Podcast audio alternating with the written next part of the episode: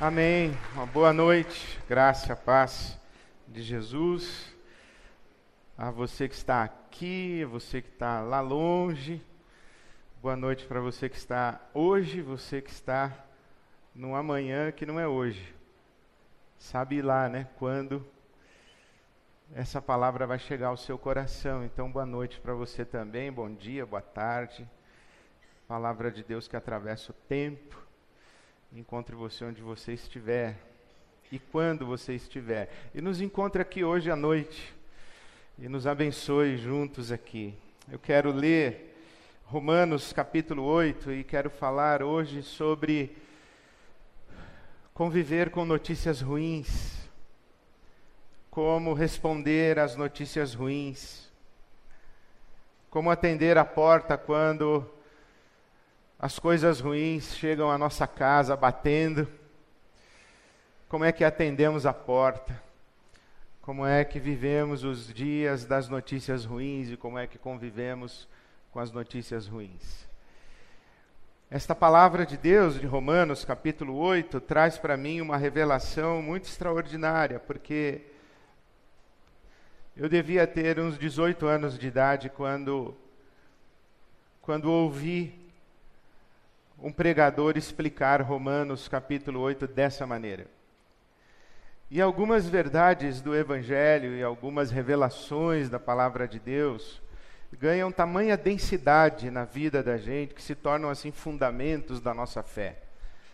Aquelas coisas que a gente acredita e que dão sentido à nossa vida e que são visitadas e revisitadas de tempos em tempos e nos apontam caminhos e nos fortalecem, nos ajudam a, a viver com dignidade, especialmente no dia das notícias ruins. Esta palavra de Romanos 8 é uma destas fontes de vida para mim, é um dos fundamentos da minha fé, dentro da minhas, das minhas crenças a respeito de Deus, das expectativas que alimento em relação a Deus e da das esperanças que tenho a respeito de Deus para comigo, esta palavra de Romanos 8 é uma luz para os meus dias, especialmente para os dias das notícias ruins. Eu me refiro especialmente aos versículos de 28 a 30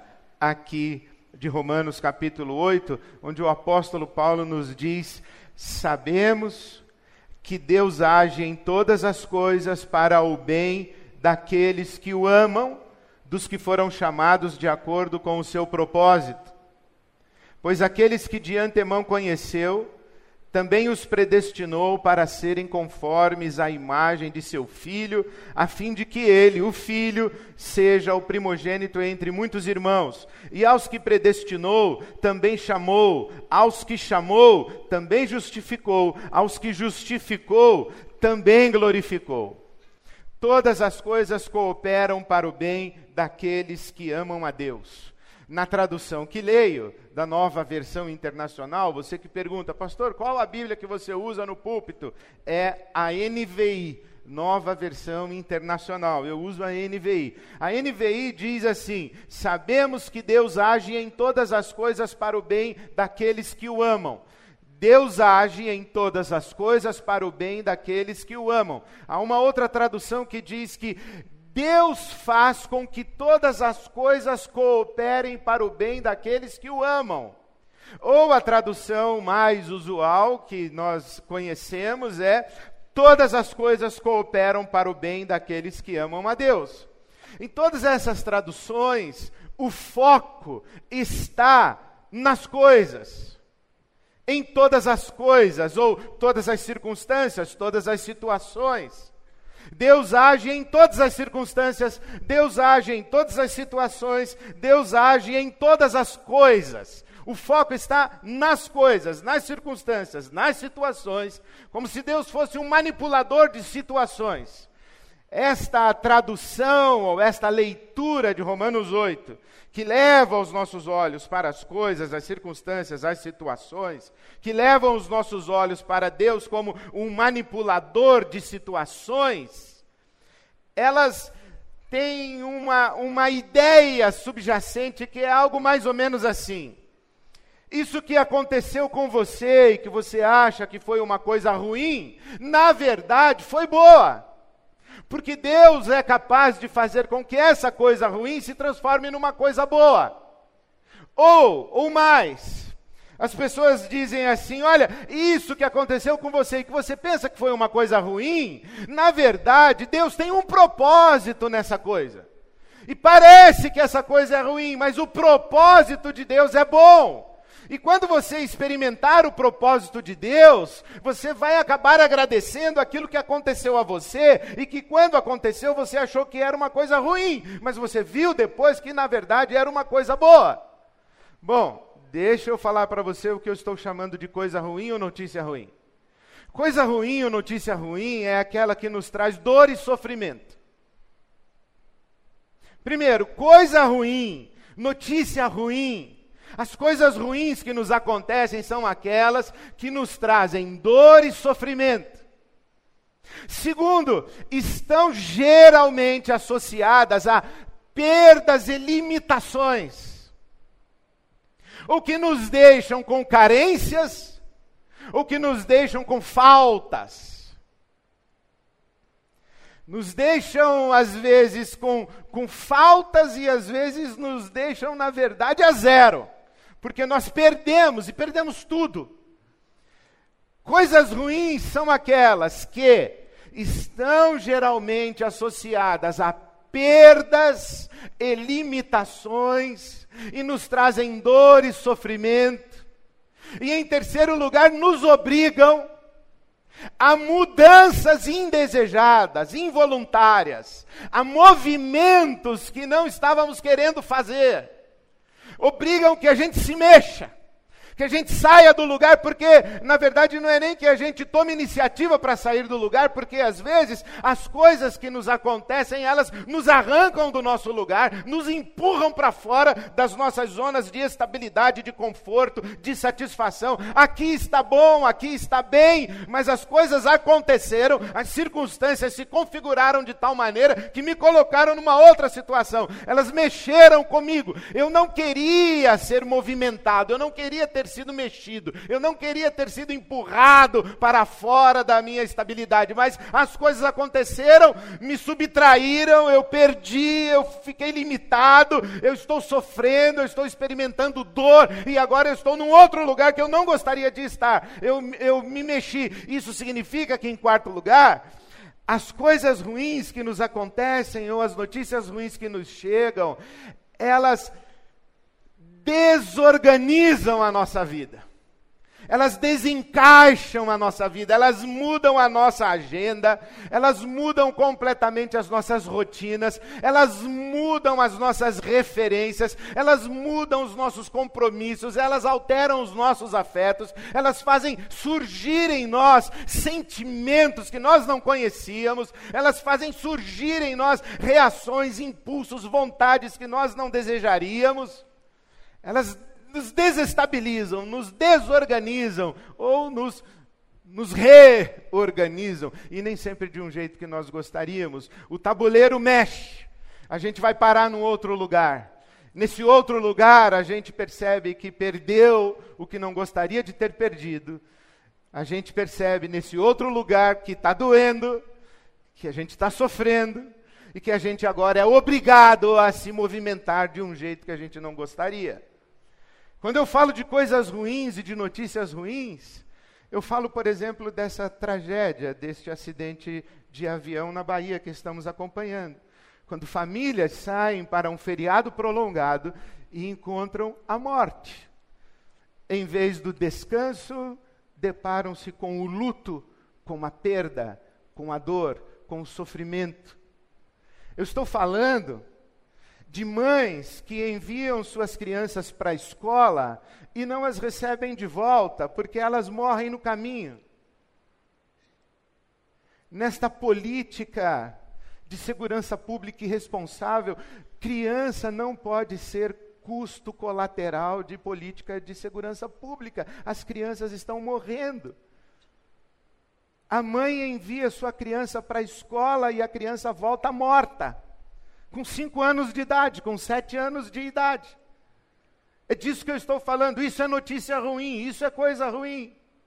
É um divórcio que des, desorganiza toda a vida, desconjunta uma família, gera danos emocionais, psíquicos, espirituais, sociais na vida de tantas pessoas, especialmente dos filhos do divórcio. É a perda de uma posição profissional, é a perda de uma condição financeira, faz com que a sua vida seja completamente desorganizada, desestruturada, desarrumada, e empurra você para uma outra situação que você não gostaria de estar lá, mas a vida levou você para lá e você acabou chegando lá. São notícias ruins e coisas ruins, e como é que a gente vive com isso?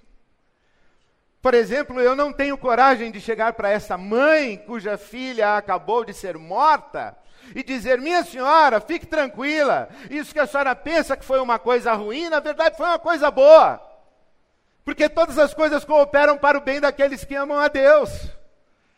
Essa morte da sua filha, a senhora pensa que foi uma coisa ruim, mas daqui a um tempo, quando a senhora ver o quadro inteiro, a senhora vai agradecer a Deus e ver que foi uma coisa boa. Eu não tenho coragem de dizer isso, muito menos dizer para essa mãe: minha senhora, fique tranquila, porque Deus tem um propósito atrás dessa tragédia. A mão de Deus estava lá, foi Deus quem fez isso, porque Ele tem um propósito na sua vida. Por isso Ele matou a sua filhinha de cinco anos. Eu não tenho coragem de dizer isso. E graças a Deus eu não preciso dizer isso, porque eu tenho a Bíblia na mão. E lendo essa Bíblia, lendo essa Escritura, eu tenho sim a tradução que diz que Deus mexe nas circunstâncias, Deus mexe nas coisas, que todas as coisas cooperam para o bem, como se as coisas conversassem entre si e falassem: vamos aqui nos organizar a favor do Ed. As coisas não conversam entre si. Ou como se Deus estivesse a manipular as circunstâncias, fazendo a microgestão de quem é que vai receber alta hoje e de quem receberá um diagnóstico pior do que o anterior. Deus está decidindo: esse aqui tem alta, esse aqui fica mais três meses, esse aqui vai a óbito. Não é assim, esse Deus mais parece um diabo. Deus não está fazendo microgestão das coisas, das circunstâncias, das situações. Não é a mão de Deus por trás mexendo e organizando ou desorganizando a nossa vida a seu bel prazer. Então, quando a gente lê a Escritura, todas as coisas cooperam para o bem, a gente pode ler de outra maneira. E como eu disse para você, eu leio a nova versão internacional. E a nova versão internacional tem uma nota de rodapé com uma tradução alternativa. E essa tradução alternativa que está aí na tela é a que eu mais gosto e a que eu leio. Sabemos que em todas as coisas Deus coopera juntamente com aqueles que o amam para trazer à existência o que é bom. Vou repetir. Sabemos que em todas as coisas, sabemos que em todas as situações, sabemos que em todas as circunstâncias, Deus coopera juntamente com aqueles que o amam para trazer à existência o que é bom. Agora, o foco não está nas coisas, está nas pessoas. Na primeira tradução, Deus faz com que todas as coisas cooperem para o bem, Deus está mexendo nas coisas. Mas nessa tradução, em todas as circunstâncias, em todas as situações, Deus está agindo nas pessoas. Deus está agindo em mim, agindo em você, para trazer à existência o que é bom, para fazer com que as circunstâncias sejam oportunidade de surgir o bem. Mas não é que Deus está manipulando circunstâncias, Deus está agindo nas pessoas, em mim, em você. A imagem que eu tenho é mais ou menos a seguinte: eu estou em casa batem na minha porta. E quando eu vou atender, são as notícias ruins me sendo entregues no envelope. Nesse momento, Deus está comigo, põe a mão no meu ombro, me abraça. Tem momentos da nossa vida quando Deus pesa a mão um pouquinho mais para a gente sentir que Ele está. Aí Ele me puxa mais para pertinho dele e diz: Estou aqui. E Ele me diz: Ed, vamos abrir junto esse envelope. Eu digo: Vamos, Senhor, vamos abrir juntos esse envelope. E eu abro junto com Deus esse envelope. E Deus diz assim para mim: Eu estou aqui. Você quer que eu interfira? Você quer que eu participe dessa situação?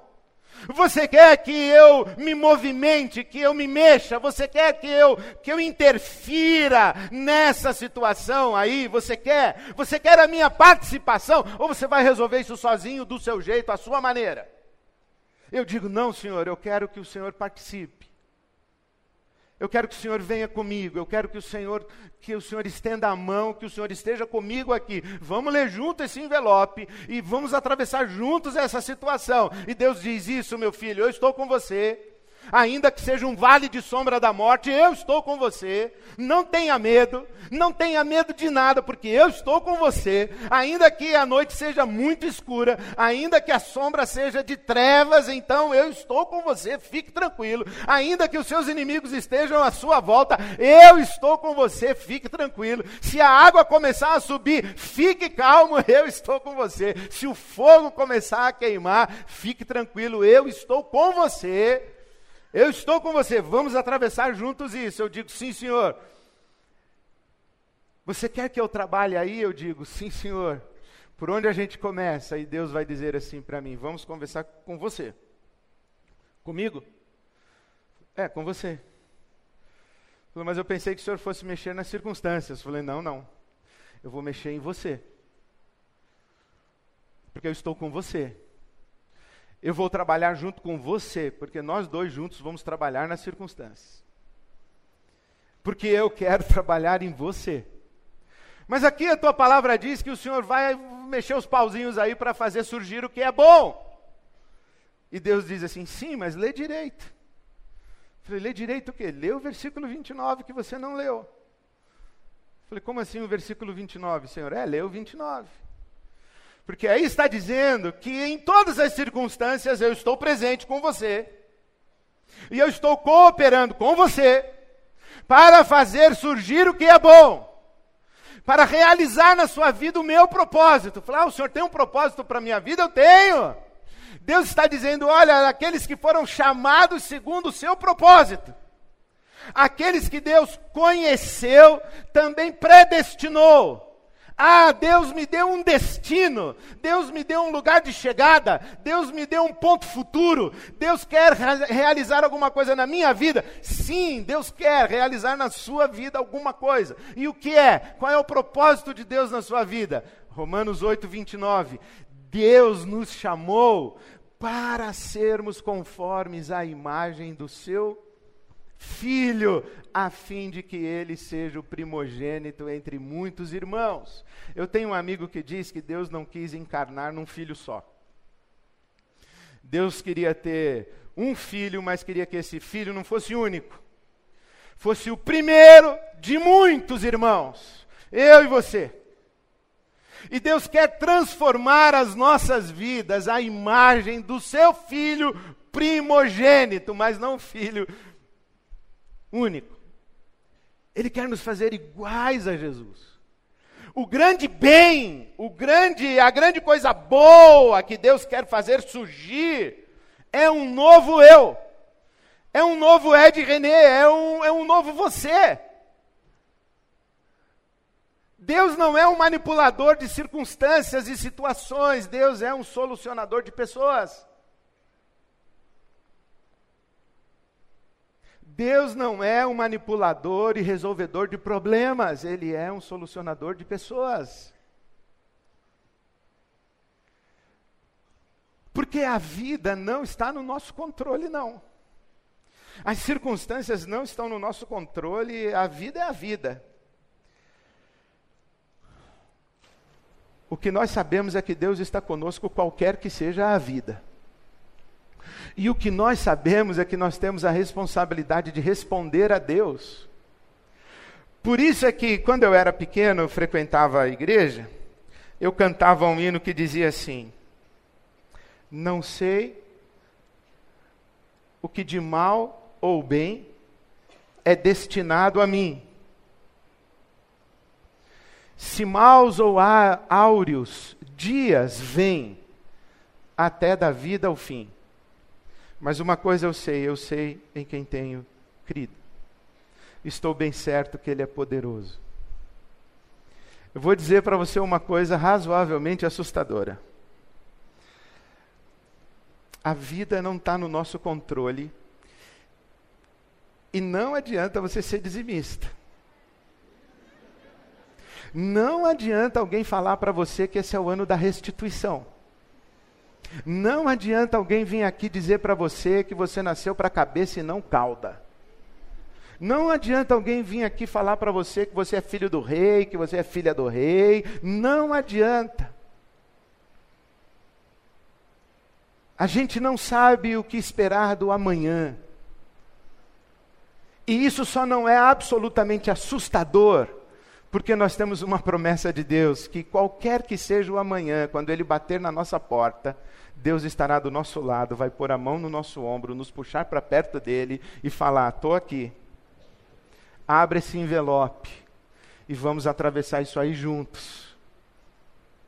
E sabe, se tem uma coisa que as notícias ruins fazem conosco, sabe o que é? Elas têm uma capacidade extraordinária de colocar a gente de joelhos.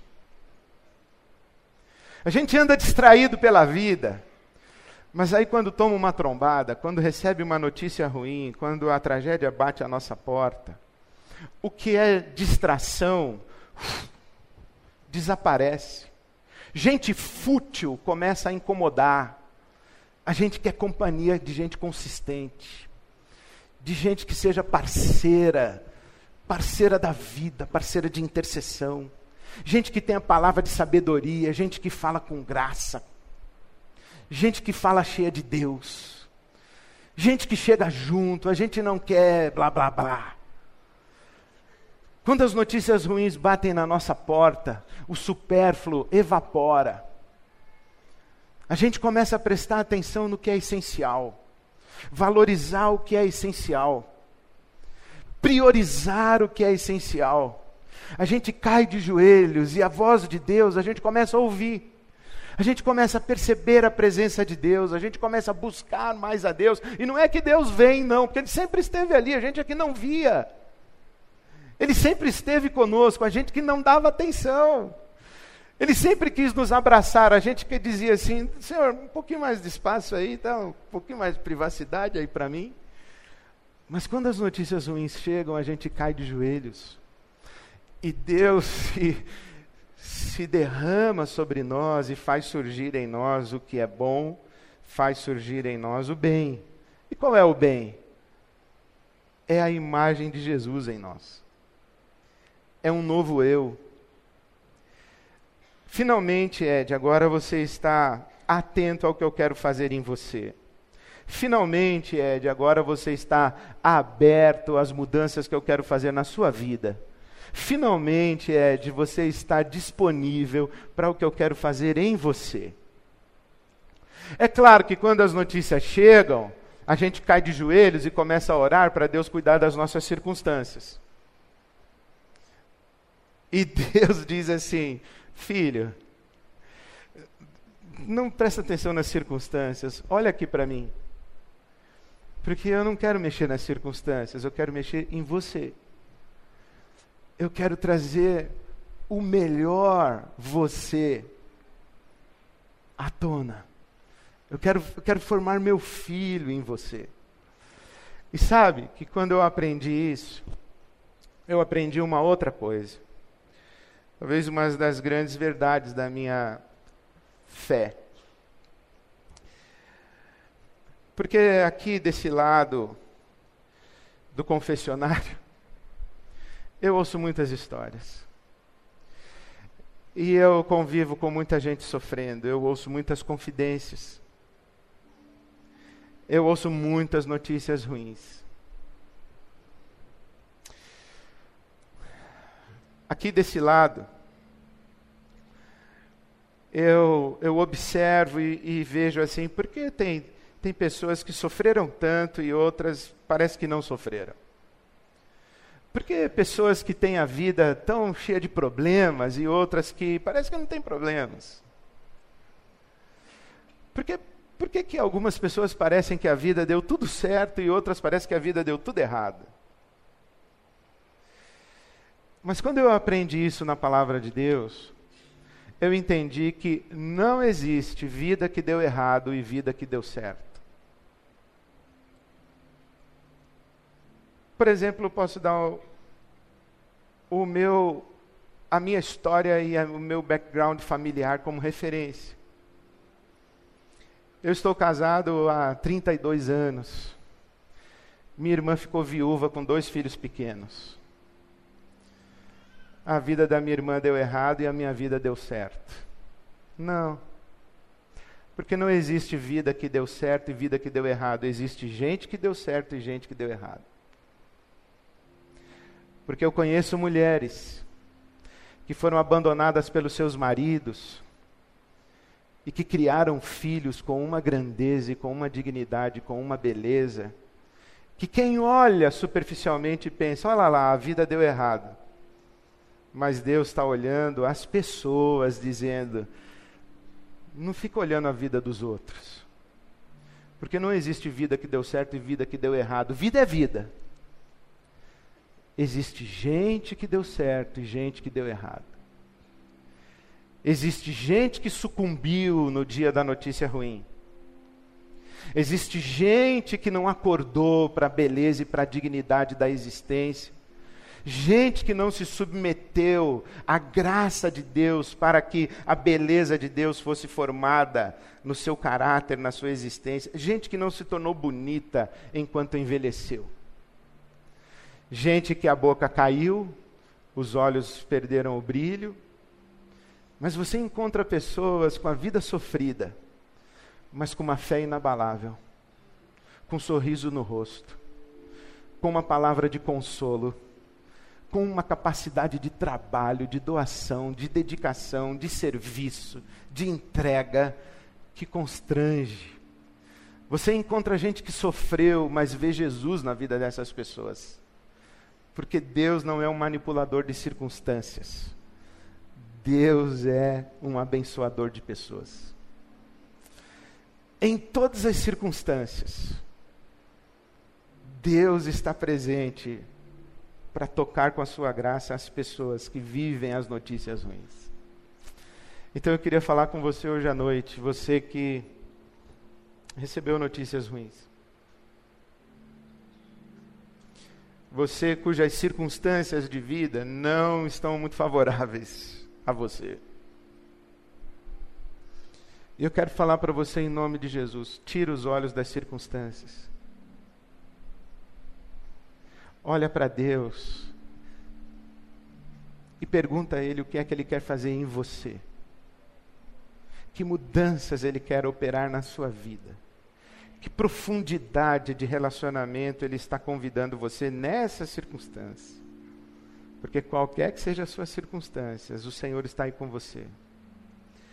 Ele colocou a mão bem no seu ombro, puxou você para perto e diz: Eu estou aqui e eu continuo sendo bom. Eu estou aqui e eu quero mexer em você. Eu quero fazer um, um novo, um novo você aparecer. Quero buscar um novo você, um novo você mais belo, mais bela um novo você mais digno, mais maravilhoso, mais extraordinário. Por isso, é que quando você, você vê Hebreus 11, se você ler Hebreus 11, a vida de todo mundo ali deu errado, pessoal.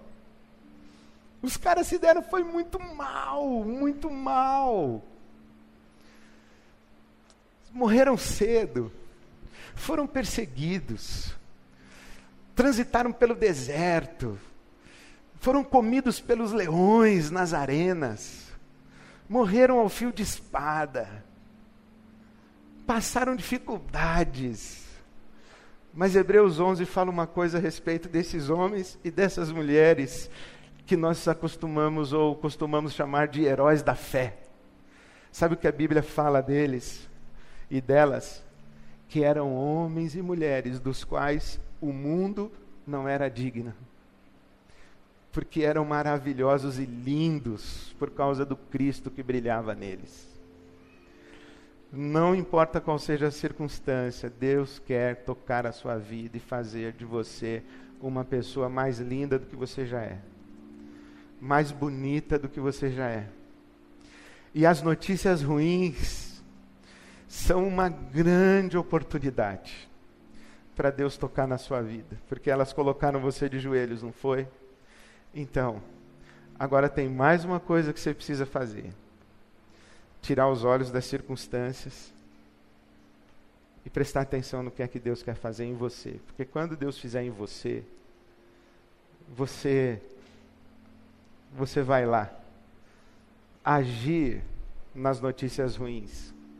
Porque o bem, o belo, o bom já surgiu.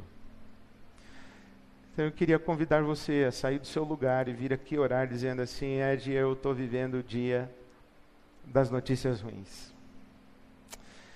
E eu estava olhando para as circunstâncias, para as notícias, mas eu estou entendendo que Deus quer mexer dentro de mim, mexer em mim, mexer na minha vida. Eu não quero vir aqui pedir para Deus mudar as minhas circunstâncias, eu quero vir aqui pedir para Deus mudar quem eu sou, para eu saber viver essa circunstância. Talvez você tenha recebido notícia ruim essa semana, mas eu conheço gente que recebeu uma notícia ruim já tem uns 20 anos e ainda ficou lá.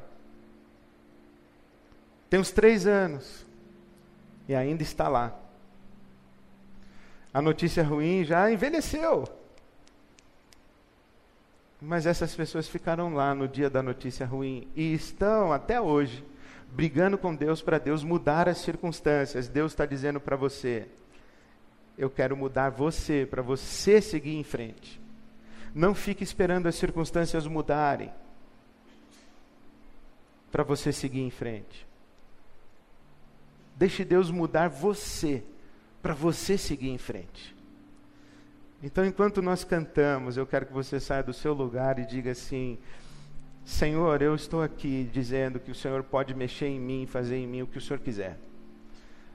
Eu vou tirar os olhos das circunstâncias e vou olhar para o que o Senhor quer fazer em mim.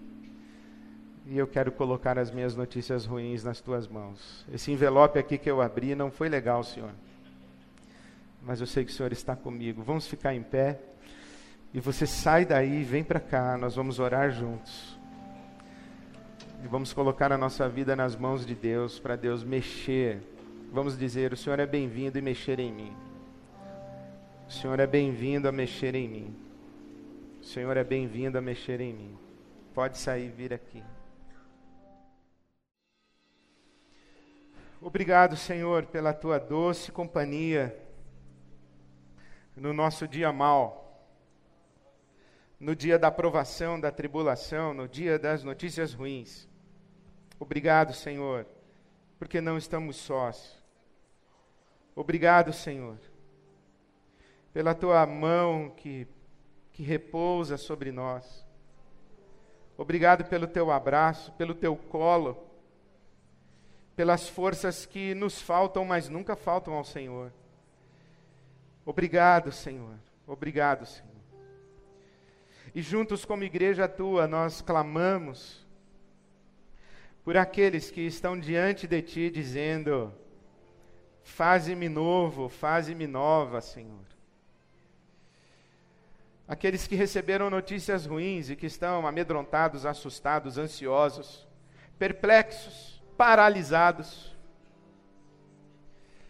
aqueles que estão agitados, querendo resolver sozinhos, aqueles que estão em negação, fingindo que as notícias não são ruins, aqueles que estão realmente abatidos e quase destruídos nós te pedimos, tem misericórdia, Senhor, dos teus filhos, das tuas filhas. Estende sobre eles a tua boa mão. Sustenta-os. Fala-lhes ao coração. Sussurra para eles o quanto são amados e amadas do Senhor. Fortalece-os, revigora-lhes a fé, renova-lhes o ânimo, ilumina-lhes o entendimento, esclarece seus olhos para que se vejam, para que te vejam, e transforma-os, faze-os novos e novas para a glória do Senhor. Restaura neles, teus filhos e tuas filhas, a tua beleza, a beleza de teu filho Jesus. Faz resplandecer no rosto de cada um que te busca a tua glória. Que desperte curiosidade. Como pode alguém, no momento de tamanho sofrimento, ter um rosto tão brilhante, ter um sorriso tão vivo, ter os olhos tão cheios de vida, para que digam: É o Senhor, é o Senhor, é a tua graça bendita que nunca é vã. Toca, Senhor, na vida dos teus filhos, das tuas filhas. Visita-os. Visita-os profundamente. Dá-lhes uma experiência contigo tão profunda de transformação que experimentem o teu amor. Tira-os desse lugar, tira-os do lugar da vitimização, tira-os do lugar da murmuração, do lamento, da queixa. Tira-os, Senhor, desse lugar e dá-lhes nova vida, novo tempo, novos dias. Que tenham forças para agir que tenham forças e sabedoria e coragem para tomar decisões, para dar passos na direção da luz. Abre as janelas dos seus quartos, coloca sol nas suas vidas, coloca-os para fora, para o dia, para que andem na luz para a glória do teu nome, para que desfrutam a vida que o Senhor tem para dar. Manifesta a tua glória na vida de cada um destes teus filhos, tuas filhas. Que o teu nome seja glorificado na vida de cada um, de cada uma.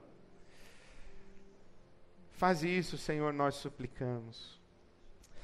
Aqueles que estão esperando mudanças de situações e circunstâncias, aqueles que estão esperando que as outras pessoas mudem, mas eles mesmos não mudam, elas mesmas não mudam. Derrama teu espírito de transformação, de metanoia, de arrependimento, de nova visão, de nova vida, para a glória do teu nome, para a bênção de todos nós. E despede-nos, Pai, com a alegria do teu espírito, com a tua paz que excede todo entendimento, na unção e no poder do Senhor, para vivermos de tal maneira que o mundo não seja digno dos homens e mulheres que te amam Usa as nossas mãos, usa a nossa boca, usa o nosso coração, usa a nossa vida para abençoar em Teu nome com a bênção que recebemos do Senhor. Que seja o Senhor glorificado, que o mundo ao nosso redor conheça a Tua bondade, que o mundo ao nosso redor conheça a Tua graça, o Teu amor, a Tua generosidade. Glória, honra, louvor ao Teu nome, Senhor, Tu que és bendito, hoje, sempre, eternamente. Amém, amém, amém. Amém. Amém.